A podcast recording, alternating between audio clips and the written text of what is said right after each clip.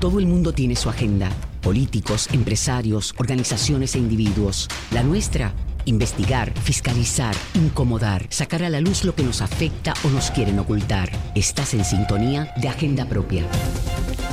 Saludos y bienvenidos y bienvenidas a otra edición de Agenda Propia. Soy Damari Suárez y les invito a que me acompañes a esta hora en el único programa en la radio puertorriqueña especializado en la investigación a fondo y en la fiscalización. Agenda Propia es un espacio semanal producido por el Centro de Periodismo Investigativo en el que discutimos de manera crítica el quehacer noticioso, económico y social del país. Mantente siempre informado sobre nuestras investigaciones buscando nuestra página www.periodismoinvestigativo.com. También allí nos encuentras en las redes sociales, tanto en Twitter como en Instagram y en Facebook, como arroba CPIPR. Y en nuestra agenda del día, Hoy discutiremos una historia que relata el reclamo que hacen dos comunidades en Aguada y Piedras para que se impulsen proyectos para el control de inundaciones que tengan un mínimo impacto ecológico y social. No obstante, el cuerpo de ingenieros del ejército de los Estados Unidos insiste en la canalización, habiendo otras alternativas. Las razones, bueno, es la alternativa menos costosa para atender el problema. Hablamos y discutimos las opciones con expertos y líderes comunitarios. Además, hoy nos paramos en el semáforo de la transparencia para discutir los gastos ofrecidos por el gobierno sobre sus gastos fiscales. Los números sobrepasan por mucho el presupuesto aprobado y no revelan el costo de los numerosos incentivos contributivos, según un análisis de la organización Espacios Abiertos. El economista y analista senior de política pública de Espacios Abiertos, Daniel Santamaría Ots, lo discute en esta edición de nuestro programa. Iniciemos Agenda Propia. Esta es La Piedra en el Zapato. La historia titulada Vecinos de Aguada y Río Piedras exigen al cuerpo de ingenieros alternativas verdes para canalizar ríos narra el trabajo investigativo de Rafael R. Díaz Torres sobre al menos dos proyectos de muchos que están en agenda con fondos federales para atender el problema de zonas inundables en Puerto Rico, aun cuando existen alternativas más amigables para el ambiente, comunidades y expertos cuestionan que el gobierno federal y local insista en la canalización de cuerpos de agua que afectan adversamente el ambiente en lugar de soluciones naturales. Rafael ya está conectado a través de la línea telefónica. Saludos y bienvenido a Agenda Propia. Saludos, Damaris, y a toda la audiencia de Agenda Propia. Bueno, ¿de qué se trata? Eh, eh, porque por la oposición de las comunidades y los científicos, ¿cuáles son en total? Son, son varios proyectos. Claro, eh, ahora mismo el Cuerpo de Ingenieros del Ejército de los Estados Unidos tiene en Puerto Rico, eh, ya sea en proceso o en agenda, un total de 18 proyectos. Eh, de esos proyectos hay algunos que tienen que ver con el control de inundaciones. por diferentes razones hay unos ríos que están contiguos a comunidades y cada vez que hay un evento atmosférico extremo o que trae una cantidad significativa de lluvia, pues pueden haber estos eventos de inundaciones. Eh, y hay dos específicamente en los cuales eh, eh, nos acercamos a las comunidades, a líderes comunitarios, y presentaron distintas preocupaciones. primero porque están recurriendo en algunas de las partes de, estos proyectos, como por ejemplo en el caso del control de inundaciones de Río Puerto Nuevo, Río Piedras, que se está recurriendo a una a la colocación de muros eh, en la cuenca media del río Piedras, donde todavía existe una ribera eh, con la cual la comunidad se vincula, la comunidad hace distintas actividades, hay todavía una gran biodiversidad de flora y fauna, se está proponiendo poner unos muros, es decir, es recurrir a ese modelo tradicional de canalización eh, que reajusta lo que es el cauce de la cuenca hidrográfica, pero en distintas experiencias alrededor del mundo, esos proyectos de canalización que se hicieron muchos de ellos en los 70, en la década de los 1980, sí detuvieron o controlaron un poco las inundaciones de manera momentánea, pero al canalizar, al poner muros, básicamente sacaron la biodiversidad. Muchas especies terminaron yéndose y terminó eh, ocurriendo un proceso en los cuales eh, el, todo el ecosistema, la ecología del área eh, se vio impactada. Eh, también están unos vecinos de Aguada, específicamente de los barrios o de los sectores Tablonar y Espinar en este municipio del noroeste de Puerto Rico, que están mostrando unas preocupaciones ya desde hace tiempo porque hay un proyecto de control de inundaciones vinculado al río Culebrinas, eh, pero la opción o la solución que está impulsando tanto el cuerpo de ingenieros como la agencia local auspiciadora, que es el Departamento de Transportación y Obras Públicas, la solución es poner dos diques alrededor o en partes del caño Madre Vieja en Aguada. Y nuevamente la colocación de esos diques, a juicio de líderes comunitarios y a juicio de científicos también que asesoran a estas comunidades, terminaría afectando a la biodiversidad, los manglares, eh, diferentes especies de aves que son bastante únicas para esa área. Así que eh, como se plantea en ocasiones, eh, la cura puede resultar peor que la enfermedad y querer de manera eh, buscar una solución tradicional para controlar las inundaciones puede terminar afectando todo el ecosistema y en última instancia afectando aún más la vulnerabilidad de estas comunidades precisamente para combatir las inundaciones. O sea, que entonces, bueno, eh, Rafael eh, es geógrafo y profesor de geografía, así que sabe más eh, que, del tema que nosotros. ¿Ha cambiado la opinión científica sobre estos procesos, los diques, canalizaciones, etcétera, etcétera, porque es que afectan más el ecosistema? Sí, sí estás básicamente con una canalización tradicional, estás afectando el flujo, no solamente de, un río, sino de toda la cuenca hidrográfica, de todos esos cuerpos de agua menores que se conectan eh, al río principal. Eh, y se vio en distintos casos, incluyendo en los mismos Estados Unidos. En el caso de Estados Unidos, se dieron cuenta eh, las comunidades, los científicos y el propio cuerpo de ingenieros que esas canalizaciones que hicieron en décadas pasadas trajeron eh, unos daños ecológicos eh, inmensos y en años recientes han recurrido a proyectos de restauración de ríos.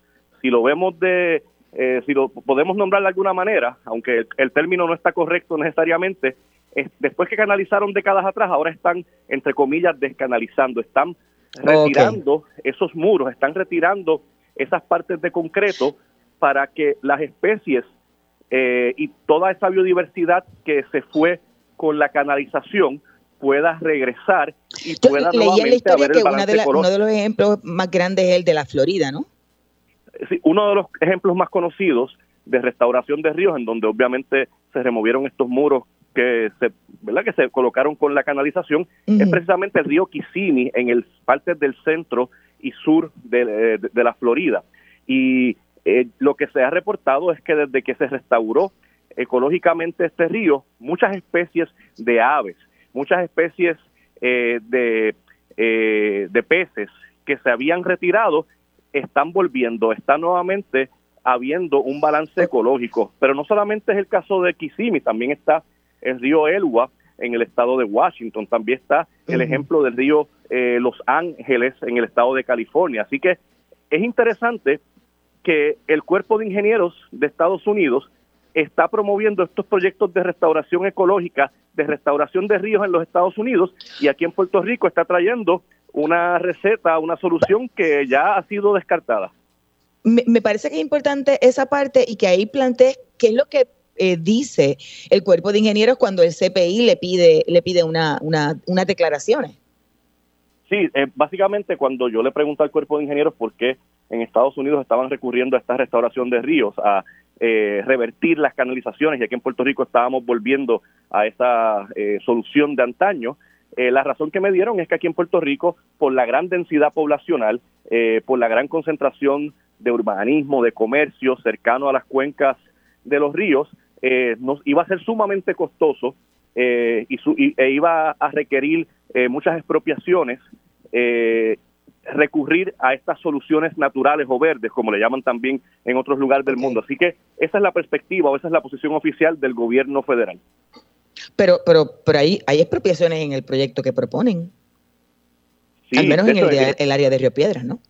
Sí, de hecho, en, en, el área de Puerto Nuevo, ahí ya se le ha informado a varias comunidades, a, eh, a, varias familias que van a ser que van que sus residencias van a ser expropiadas, que se tienen que reubicar. Y lo interesante de esta parte y parte de lo que y un elemento que plantean líderes comunitarios hasta la misma directora ejecutiva del programa del estuario de la Bahía de San Juan, lo que plantean es que el cuerpo de ingenieros debería, en esta situación de eh, el proyecto de control de inundaciones de, del río Piedras y lo que tiene que ver con las expropiaciones, debería utilizar un modelo de mayor participación comunitaria similar al que se ha implementado en el caño Martín Peña, en donde sí, como resultado del dragado, eh, van a haber unas eh, relocalizaciones, van a haber unas reubicaciones, pero estos procesos que se han dado y que se siguen dando en el Cañón Martín Peña y sus comunidades han sido con la participación amplia de las comunidades. Las mismas personas impactadas por estos realojos eh, son parte de la decisión en términos de eh, dónde ahora se van a reubicar, dónde van a vivir. Ese proceso participativo comunitario, el cuerpo de ingenieros ni el gobierno de Puerto Rico lo han implementado para este proyecto de control de inundaciones del río Puerto Nuevo, el río Piedra. ¿Qué, entonces dicen, por ejemplo, ya nos comentaste algo de lo que allí ha dicho el cuerpo de ingenieros, ¿qué dice o cuál es la versión del gobierno local y la comisionada residente Jennifer González?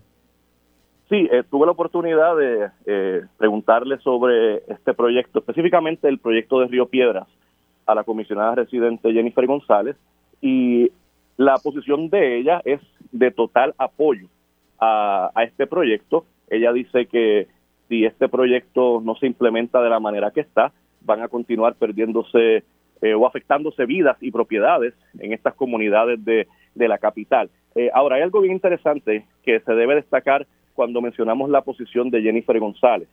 Este proyecto, para proveer un poco de contexto, el de Río Piedras, es un proyecto o fue parte de una solicitud que a finales de la década de los 1970 hizo el entonces gobernador de Puerto Rico, Carlos Romero Barcelo, precisamente para atender las inundaciones en estas comunidades de San Juan. Eh, se hizo unos estudios que ya básicamente datan de casi 40 años y uno de los reclamos y críticas de los vecinos del área es que se está utilizando eh, un estudio de hace casi cuatro décadas y que no atiende los cambios eh, recientes a la geomorfología del área, los cambios del cuerpo de agua ahora en el contexto de la crisis climática. En el caso de las comisionadas residentes, ella dice que no se puede hacer cambios significativos, que sí que se ha actualizado, pero el proyecto tiene que ir porque hay un temor de que se pierdan estos fondos federales que fueron parte de una asignación del Congreso de los Estados Unidos. El Congreso de los Estados Unidos asignó para este proyecto de Río Piedras específicamente eh, un total de 1.5 mil millones. Así que desde la perspectiva de la comisionada residente y por ende del gobierno central de Puerto Rico, hay un temor a que estos fondos que estuvieron por tanto tiempo tratando de conseguir, ahora se vayan a perder. Sin embargo, las comunidades dicen, mejor eh, hacer esto con calma, mejor buscar unas alternativas que no afecten la biodiversidad, la ecología y las comunidades antes de ir a la ligera y traer una solución que termine siendo más adversa para las comunidades en Río Piedras, en Puerto Nuevo y todas estas áreas que de alguna manera u otra están vinculadas al río Piedras. Eh, hablaste hace un rato, eh, Rafa, sobre lo que proponen para el área de Aguada, pero ¿qué es lo que proponen? Eh, porque impacta a más comunidades y hay más residencias, ¿verdad? Y, urbanismo en la, en la zona de, de, todo, de todo Río Piedras y zonas aledañas. ¿Qué es lo que proponen para, para, esta, para este río? ¿Te refieres al caso de Aguada? Al caso de, no, no, de Río Piedras, porque me hablabas hace un rato del de Aguada con los diques, pero acá como, además de, saber que es difícil, pero no, sabemos qué es lo que proponen en el, todo este proyecto que lleva más de 40 años este, discutiéndose. Sí, es básicamente un proyecto que va a recorrer, ¿verdad? Este, va, a impactar varias comunidades eh, en lo que es la cuenca eh, hidrográfica de, del río Piedras el nombre oficial que le pone el cuerpo de ingenieros es un proyecto de control de inundaciones para el río Puerto Nuevo y tiene, eh, eh, según lo plantea el mismo cuerpo de ingenieros, en las distintas fases son un total de eh, nueve, nueve sectores o nueve partes que se dividen en diferentes contratos. Así que no solamente estamos hablando de los muros que van a poner en la quebrada Buenavista, que son parte de la cuenca media de Río Piedras, que es lo que precisamente eh, se reseña en la noticia, pero también estamos hablando de eh, una colocación eh, y una remodelación de, unos puentes en las áreas de Puerto Nuevo, por ejemplo, el puente Notre Dame también, en el sector La Chuleta de San Juan. estamos hablando de un proyecto significativo que va a alterar completamente eh, esa geografía urbana de, la capital, precisamente en áreas de las que están más densamente pobladas. Eh, porque cuando uno piensa en el caso de Puerto Nuevo y Río Piedras, son ciertamente de las áreas que, están más densamente pobladas. Así que estamos hablando de un proyecto de ingeniería eh, de grandes proporciones que va a alterar el flujo eh, vehicular, va a alterar la composición residencial, va a alterar eh, el perfil comercial también, porque hay también comercios a los cuales se le está diciendo que claro, probablemente y, y, ese proyecto es bien amplio y es bien distinto. De hecho, yo conversaba con la, invitada que vamos a tener en el segundo segmento sobre la dificultad en términos de, de que se habla de Río Piedras, de Río, de Río eh, Puerto Nuevo, que no existe. Es un caño artificial ese último construido este, y, que, y que literalmente el único es Río Piedras, que esto es totalmente construido. De eso vamos a retomar en el segundo segmento. Nos concentramos ahora en el área y el caso de Aguada. Vamos a la cita directa. Y para eso, Rafa, se nos une en línea telefónica Javier López Vázquez, secretario del Comité Ciudadanos Aguadeños Pro Conservación del Ambiente. Saludos, bienvenido a Agenda Propia. Sí, muy buenas tardes, Tamari. Este, gracias por la oportunidad. Le habla Javier López Vázquez, secretario del Comité Ciudadanos Aguadeños Pro Conservación Y con él está disponible también por ahí la líder comunitaria Ramonita Méndez de la comunidad tablonal en Aguada. Saludos. Saludos a María, aquí presente. Yo quisiera un poco, y la pregunta este me parece que puede ser para ambos, desde su perspectiva, ¿por qué las comunidades se oponen al propuesto proyecto para el río Culebrinas en Aguada y cómo ustedes entienden les afecta? Podría comenzar Ramonita y luego, y luego Javier. Sí, María, este es un proyecto que supuestamente es para el control de inundaciones pero eh, inunda más la comunidad de Tablonal, aún con el proyecto propuesto. A Tablonal no se ha tomado en consideración en, la construcción de este proyecto, sin embargo, le incrementa las inundaciones y lo que proponen es desalojo eh, abusivamente porque nosotros llevamos aquí años viviendo en esta, esta propiedad. Y si es un control de inundaciones, como dice el cuerpo de ingenieros para el río Culebrina, pues entendemos nosotros que debe ser sobre el río Culebrina y no sobre el caño Madre Vieja, que el río es el que inunda el caño y el caño se desborda sus aguas hacia Aguadilla pero no nos están tomando en consideración para nada y por lo tanto nosotros tenemos que estar atentas y alertos para eh, combatir este proyecto que no nos protege.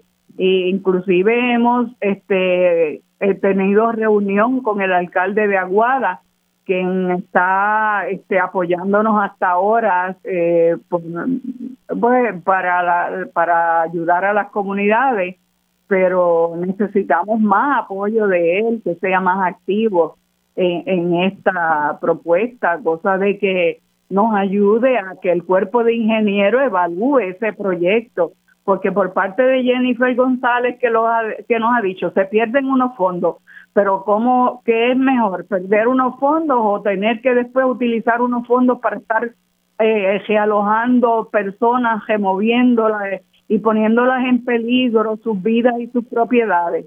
Nosotros somos una, una comunidad de gente que, que ha vivido por años en esta área y nada se nos propone. El cuerpo de ingenieros se hace de la vista larga y no nos toma en consideración para nada, ni nos ofrece nada.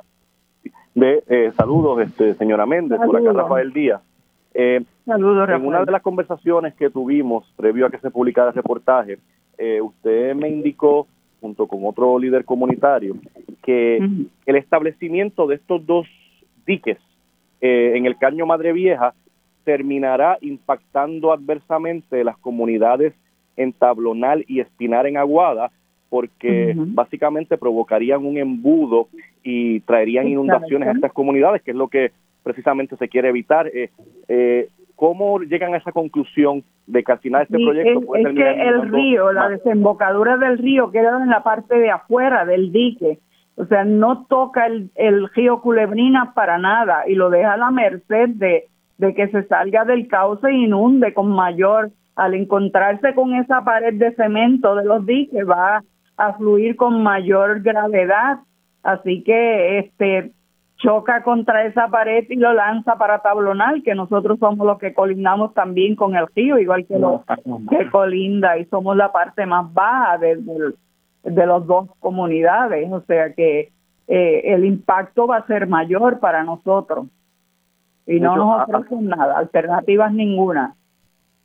Así como eh, denuncian residentes de las comunidades adyacentes al río Piedras, sobre cómo la colocación de muros eh, va a impactar adversamente la biodiversidad, eh, la, flora y la fauna en las riberas, en este caso de la cuenca media de Río Piedra. En el caso del caño Madre Vieja en Aguada, un plan, ustedes tienen un planteamiento similar. Eh, ustedes alegan o plantean que la colocación de estos diques va a impactar igualmente la ecología. ¿Qué específicamente de esa ecología se afectaría con la colocación de estos diques en el caño Madre Vieja? Pues, pues, respecto a esa pregunta, este Rafael, pues este te voy a contestar desde el punto de vista del comité ambiental. Nosotros estamos sumamente preocupados porque esos proyectos de diques no está tomando en consideración para nada una reserva natural que está ya demarcada y designada por el Departamento de Recursos Naturales y Ambientales desde el año 2016. Entonces, los dos diques que se proponen, que uno es llamado el dique de Aguadilla, que es el que va este desde la zona del Parque Colón, que es una zona pública, y va a ser este va a correr paralelamente hasta la hasta la cercanía de la carretera número 2 entre Aguada y Aguadilla. Entonces tenemos el otro dique que hace curva en el barrio Espinar de Aguada. Esos diques van a fragmentar y van a destruir los cauces de aguas inundables que ahora mismo alimentan el caño Madre Vieja.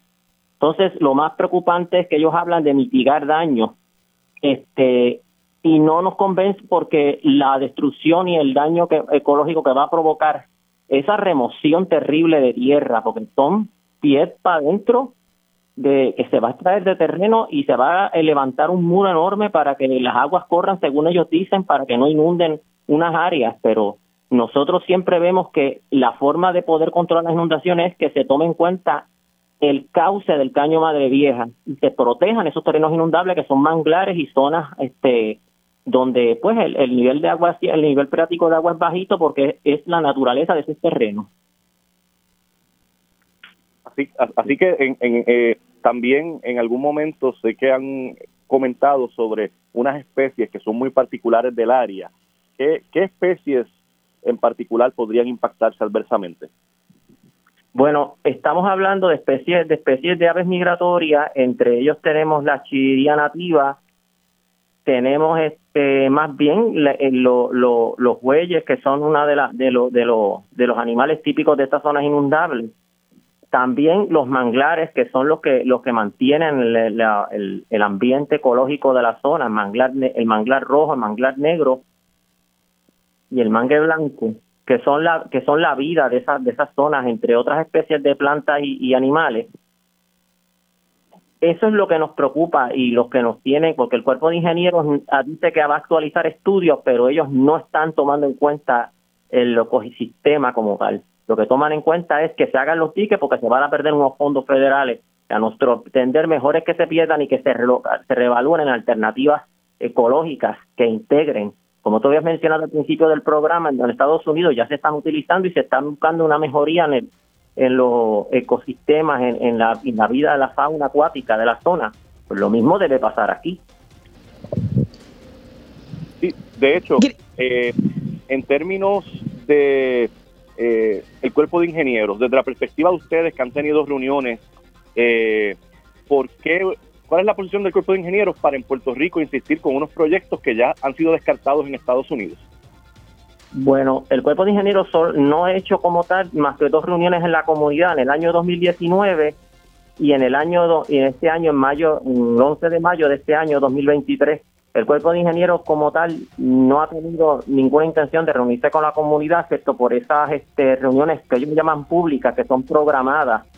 Y es a insistencia de la comunidad que se hicieron, pero de nada, no tienen ningún sentido comunitario porque ellos solamente dicen que se va a hacer esto y se va a hacer esto y se va a imponer de esta manera.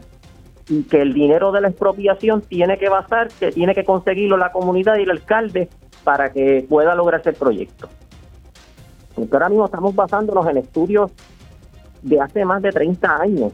Y no, ellos dicen que lo están actualizando, pero es que no sabemos qué es lo que actualizan. Porque vemos siempre el mismo diseño, el mismo diseño y los mismos estudios y no se ve nada más. Y la gente ya está cansada de, ver lo mismo años, este, década tras década. Y las promesas no se cumplen en el sentido de que, la comunidad se, se le haga saber qué es lo que está pasando. Gracias a ambos, que tenemos que hacer ya la pausa. Rafael René Díaz se queda. Ustedes escuchaban a Javier López Vázquez, quien es secretario del Comité Ciudadanos Aguadeños Pro Conservación del Ambiente, y a la líder comunitaria Ramonita Méndez de la comunidad tablonal en Aguada. Pueden buscar la historia de Rafa en periodismoinvestigativo.com, pero no se retiren, que luego de la pausa seguimos hablando de este tema, en esta ocasión se mantiene el colega Rafael René Díaz, pero se une a nuestra conversación la bióloga Ana Navarro. Escuchas Agenda Propia. Así es, estamos de regreso en Agenda Propia, el programa producido por el Centro de Periodismo Investigativo. Soy Damari Suárez y te recuerdo buscar nuestras historias en periodismoinvestigativo.com, también en las redes sociales del centro y en nuestro portal de fiscalización, loschavosdemaria.com. Continuamos analizando los hallazgos de la historia que lleva como título Vecinos de Aguada y Río Piedras exigen al cuerpo de ingenieros alternativas verdes para canalizar ríos de Rafael René Díaz Torres. Y Rafa, en esta ocasión se une a nuestra conversación la bióloga y oceanógrafa química adscrita al programa Sea de la Universidad de Puerto Rico en, en Mayagüez, Ana Navarro. Saludos y bienvenida a Agenda Propia. Buenas tardes y muchas gracias, Damaris y Rafael, por la invitación. Yo le voy a pasar ya mismo el, el batón a, Rafa, pero eh, quiero preguntarle a grosso modo para que nos explique por qué eh, la canalización y lo que usted plantea en la historia de enderezar un río es una acción más antinaturaleza que se puede hacer y lo que me explicaba un poco antes mediante mensajes explicativos sobre la realidad artificial de, la cosa esta de, los ríos en, el área de, San Juan Río Piedra. Sí, Damari, este, ¿me escucha muy bien? Le escuchamos perfectamente en Puerto Rico y en el mundo. Gracias, gracias hay tres cosas que quiero aprovechar, sé que el tiempo es corto, que quiero mencionar muy importantes. La primera es las actuaciones del cuerpo de ingenieros, no solamente con estos dos proyectos de canalizaciones. Ellos tienen propuestos más de 18 proyectos en ríos grandes e importantes en Puerto Rico que abastecen de agua potable a la población. Todos estos proyectos carecen de lo mismo, de eh, utilizar la ciencia más reciente y lo que se está utilizando a nivel mundial para trabajar con estos ecosistemas, que lo primero es protegerlos. Lo que están haciendo es que como ofrecieron fondos luego de María abiertos para que ellos utilizaran fondos federales, eh, fueron a buscar proyectos viejos y desempolvarlos de 20 y 30 años atrás le cambiaron la cubierta a los proyectos y los sometieron para que el Congreso los aprobara. Y te digo que esto no los corroboró una persona que trabaja dentro del cuerpo de ingenieros. Inclusive, y el presupuesto que tenía hace 30 años lo cuadriplicaron y ahora van a pedir más dinero para el mismo proyecto utilizando estudios y diseños que ya están pasados obsoletos. Ellos no han actualizado la información, no hay participación ciudadana, no hay apertura para utilizar la ciencia más reciente y las nuevas tecnologías. Todos los hidrólogos están conscientes de que las canalizaciones destruyen los cuerpos de agua. Eso es una ciencia obsoleta y quieren insistir en esos proyectos. Ellos tienen una sección de ingeniería con la naturaleza donde tienen personal que hace investigación personas con doctorado que conocen qué se puede hacer. Nos han dicho de boca que ya yo lo ya lo evaluaron y que no es factible, que es más costoso. Nosotros queremos que nos dé esa evaluación, que nos den esos estudios, porque lo que pasa es que han dicho que han hecho y han hecho y no presentan evidencia de nada. Ni siquiera nosotros los académicos y otros peritos en las áreas han podido evaluar los documentos que ellos están diciendo que hicieron y que evaluaron. Y con relación a Guada, te quiero decir lo siguiente, el río Culebrina es una cuenca inmensa que nace en Lares y tiene tributarios en San Sebastián, en Moca, en Aguada. Y ellos quieren indicar engañosamente, igual que en Río Piedras. Aquí dicen proyecto de control de inundación del río Culebrina y es en el Caño Madre Vieja, unos diques en la salida, que eso es un estuario. Eso no va a resolver nada el río Culebrina. Y en Río Piedras hablan de río Puerto Nuevo, engañando también, porque no es Puerto Nuevo, es el río Piedra, el río que atraviesa San Juan. Y este río Culebrina es un río inmenso que suple de agua a toda esa región. Importantísimo protegerlo, todos sus ecosistemas. Pero los diques los van a hacer a la salida en un estuario y las propias fotos que ellos han presentado en inundaciones de María, la inundación está mucho antes de la salida del estuario, porque eso se derrama como un gran tazón, porque el río Culebrina nace desde el Ares, viene bajando desde allá. Eso muchos pueblos. Así que eso es información engañosa.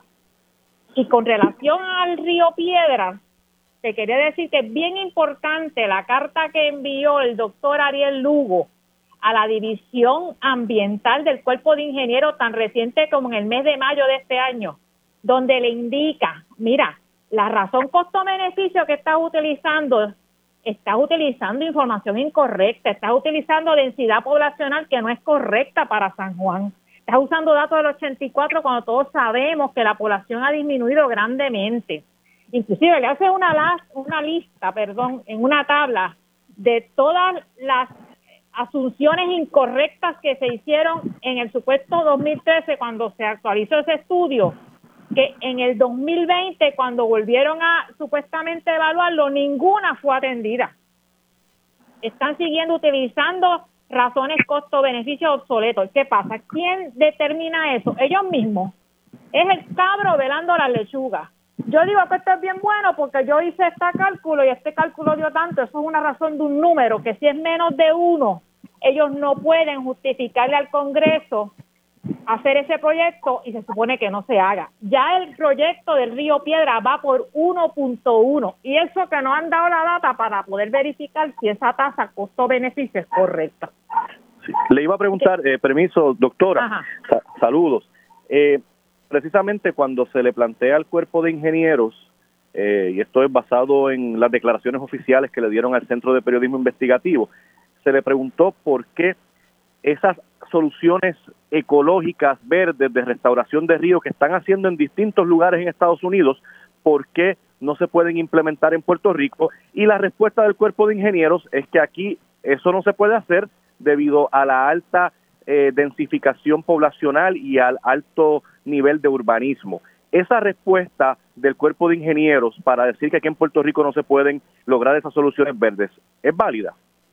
No es válida porque lo que tienes es que decirme, mira, ya eso lo evaluamos con la división de ingeniería con la naturaleza del cuerpo de ingenieros mismo de nosotros. Y este fue el informe que ellos nos hicieron.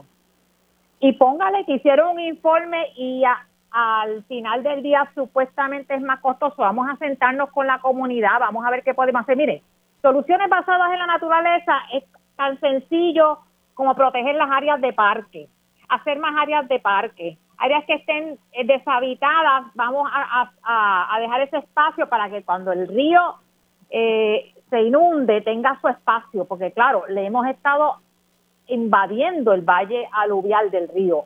Pero los vecinos más impactados con este proyecto nos aseguran que en 40 años creo que solamente dos o tres veces ha habido inundación causada por el río. Todas las inundaciones anuales que se ocurren en esas áreas de Río Piedra son por los alcantarillados tapados y por las quebradas que taparon.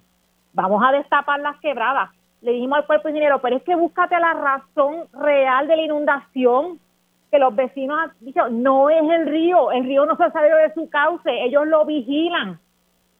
Ah, no, pero no queremos, porque queremos hacer un un proyecto de hace 30 o 40 años que ya está hecho y me voy a llevar todos los chavitos y después, como dice el refrán, adiós que reparta suerte. De hecho, en una eh, interacción o unas declaraciones que tuve la oportunidad de solicitarle al ingeniero Milán Mora del Cuerpo de Ingenieros del Ejército de los Estados Unidos, él me indicó que endosa el proyecto, en este caso el proyecto del Río Piedras, tal y como está propuesto en la actualidad, y también añadió que siempre están muy pendientes a lo que dice la comunidad y también a la Universidad de Puerto Rico. Usted es profesora, usted es una investigadora en la Universidad de Puerto Rico, en este caso en el Colegio de Mayagüez. ¿Realmente se le hace caso eh, a académicos y académicas de la UPR como plantea el cuerpo de ingenieros? Lo, que te puedo decir es que nunca se han reunido ni con los académicos, ni con los peritos, ni con los investigadores de Puerto Rico. Ese es el caso que, le hacen. Ok, así que ese acercamiento no, no necesariamente usted lo ha experimentado como investigadora. Nunca. Y, y obviamente otra pregunta que yo creo que, que a, la gente le, le interesa, porque la comisionada residente dice que estos estudios de hace cerca de cuatro décadas se han actualizado y que se han actualizado eh, precisamente atendiendo las preocupaciones de la comunidad. Eh, esas actualizaciones que el cuerpo de ingenieros y el propio gobierno de Puerto Rico a través de Jennifer González plantean, ¿son suficientes para proveer unas soluciones ecológicamente amigables? Es que no se han hecho. Mira, la carta que yo le compartí del doctor Ariel Lugo menciona cada uno de los asuntos que se supone que iban a atender cuando hicieran la actualización y al final él concluye asunto por asunto no se resolvió, no se atendió, no se tomó en cuenta, no se actualizó, no se consideró. Hay una lista. Yo te lo envié para si en algún futuro ustedes hacen ver alguna publicación nueva, la puedan incluir. Claro. Gracias, gracias a ambos. Escuchaban a la bióloga y oceanógrafa química adscrita al programa SIGRANT de la Universidad de Puerto Rico en Mayagüez, Ana Navarro, y al periodista del Centro de Periodismo Investigativo, Rafael René Díaz. Pueden buscar la historia de Rafael en periodismoinvestigativo.com. Vamos a una breve pausa, pero al regreso hablamos sobre el más reciente informe de gastos fiscales del gobierno y la transparencia. Escuchas Agenda Propia.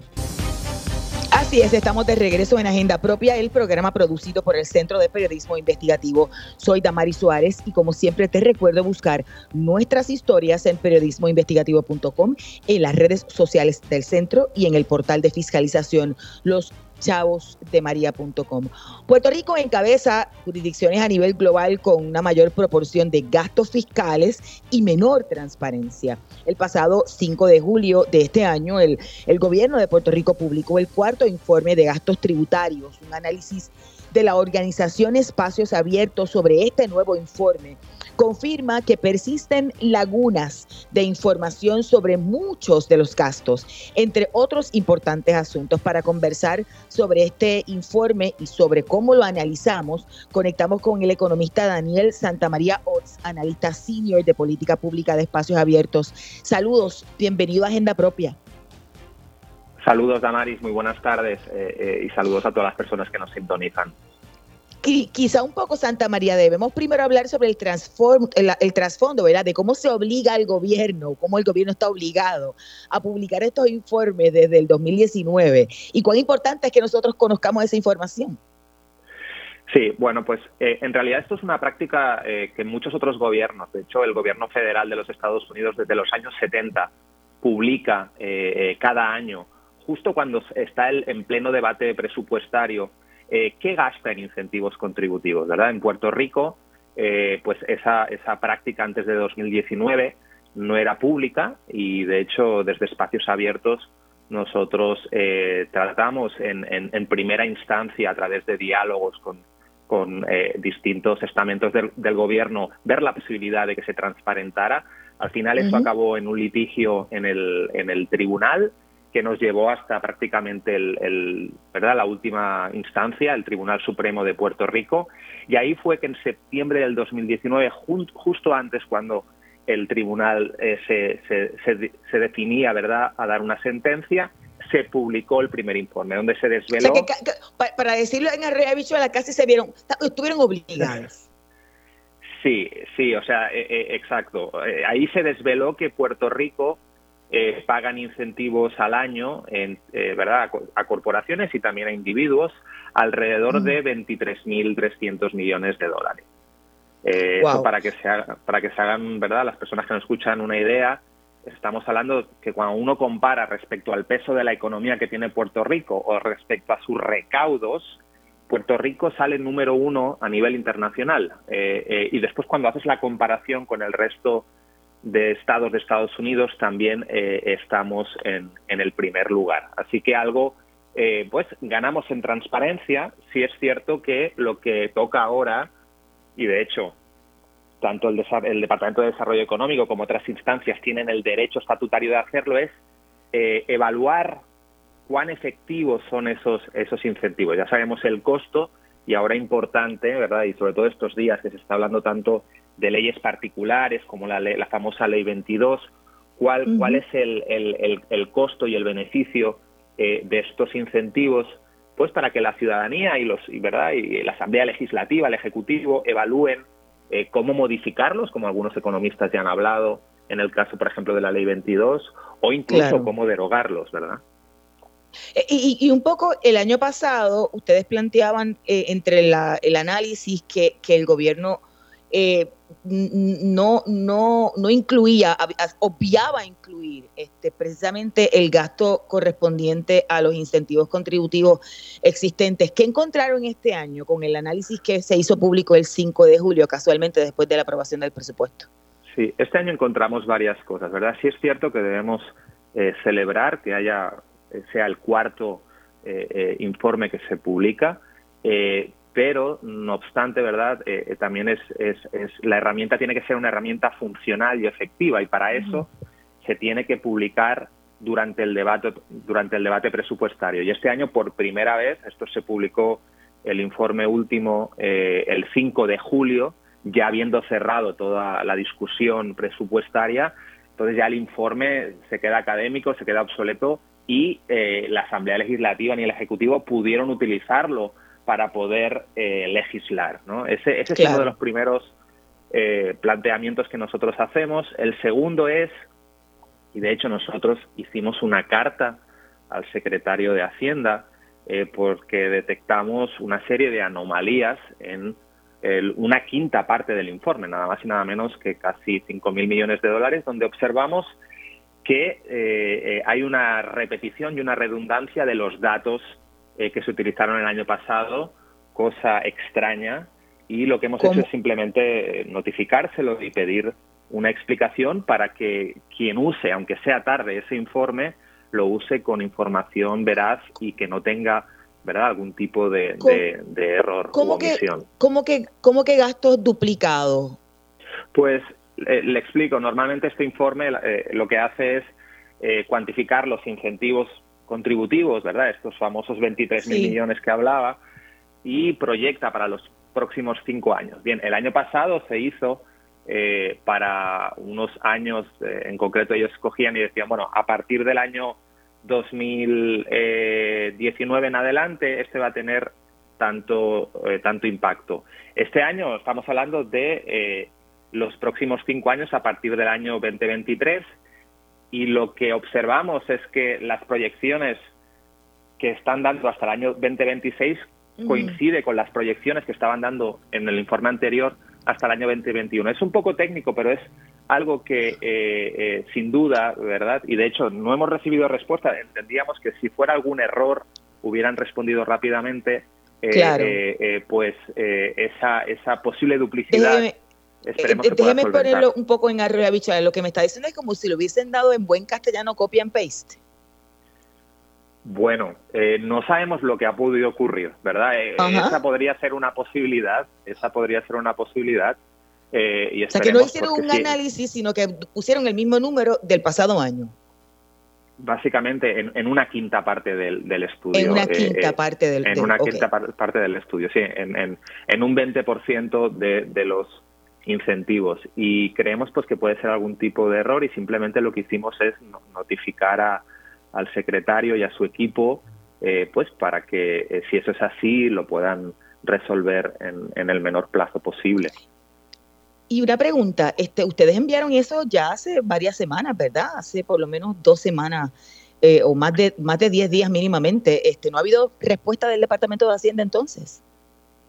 Sí, ya hace casi dos semanas. No, no ha habido, no ha habido respuesta. Eh, nosotros estamos un poquito sorprendidos y a la vez queriendo también eh, quizá entender pues que estas fechas a veces eh, pues muchas agencias de gobierno tienen menos personal, hay vacaciones, pero esperaríamos que ya sí, efectivamente, durante esta semana el recibir respuesta eh, eh, al respecto, porque es un informe muy importante y quien lo utiliza debería tener la, mejor información disponible. O sea, definitivamente es algo que, esperamos que se comuniquen con nosotros en, claro. en la mayor brevedad. Y ya hace, ¿verdad? Cuando le preguntaba al principio, planteaba la, la, la, importancia de este tipo de gastos, lo que ocurre en otras jurisdicciones y lo que se da en términos de una evaluación periódica de si hay rendición, ¿verdad? Este, si hay un retorno de inversión como como dicen en, en, ese, en esa jerga de, esta, de estos incentivos contributivos. ¿Qué se ve sobre la ley 22 y qué recomienda espacios abiertos a la luz de la información que tenemos hasta ahora?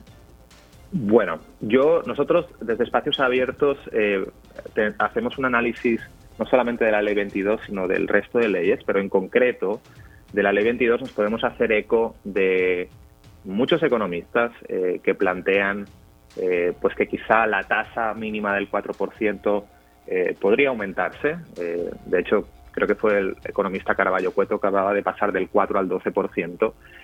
otros importantes posibles modificaciones sería la de creación de empleo y después no solamente que se cree empleo, sino que la inversión sea una inversión a la economía real de Puerto Rico. Se exija que realmente el dinero vaya a la economía local.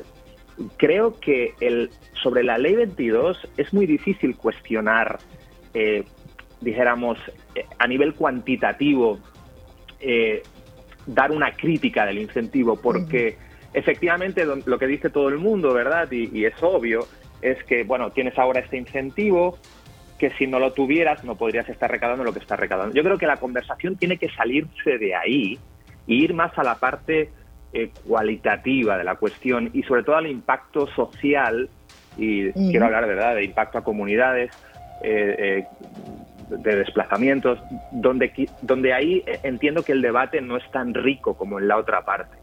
Porque recordemos que estas, si, bien es cierto que mm, muchas jurisdicciones tratan de atraer inversión, no menos cierto es que cada vez más pensemos, ¿verdad?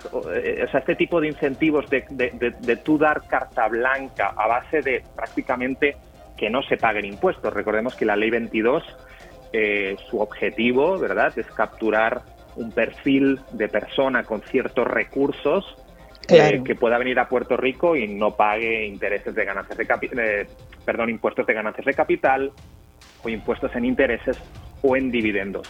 Pensemos ¿cómo podría sentar, por ejemplo, a la jurisdicción de California o a la jurisdicción o al estado, ¿verdad?, eh, eh, de Nueva York, eh, cuando otro estado te está captando contribuyentes que estaban hasta ese momento viviendo en tu jurisdicción, pagando sus impuestos, y que la única oferta y por lo cual se mueven es porque hay otra jurisdicción que está ofreciendo prácticamente no pagar impuestos. ¿Cuál es el, el y el segundo punto es imaginemos que todo el mundo hiciera lo mismo, que yo creo que esa conversación está ahí. Es decir, si los estados del bienestar del siglo XXI en cualquier economía moderna eh, eh, basan la prestación de servicios esenciales a través de impuestos, si los impuestos, eh, por querer competir entre jurisdicciones, fueran hacia un horizonte de cero, ningún estado podría pagar sus, sus sus y, yo creo que es ahí el debate, ¿no? Ahora hablaban del riesgo reputacional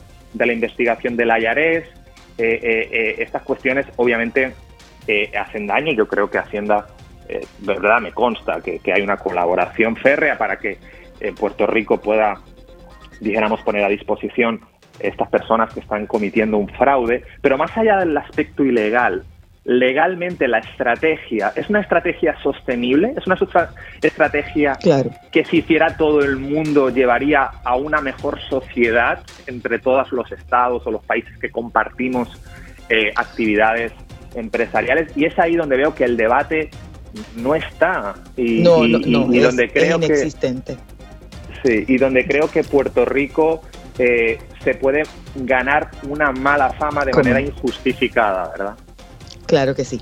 Gracias, Daniel, que tengo que hacer ya la pausa. Escuchaban al economista Daniel Santa María Otz, analista senior de política pública de espacios abiertos. Hemos llegado al final de esta edición de Agenda Propia, por lo que les recuerdo buscar todas nuestras historias en periodismoinvestigativo.com. Allí también pueden suscribirse a nuestro boletín para que reciban en su correo electrónico nuevas investigaciones y contenidos del centro. En periodismoinvestigativo.com pueden visitar el kiosco virtual del CPI y con sus donativos adquirir nuestros artículos. Gracias por la sintonía. Los esperamos la próxima semana. Hasta aquí, Agenda Propia.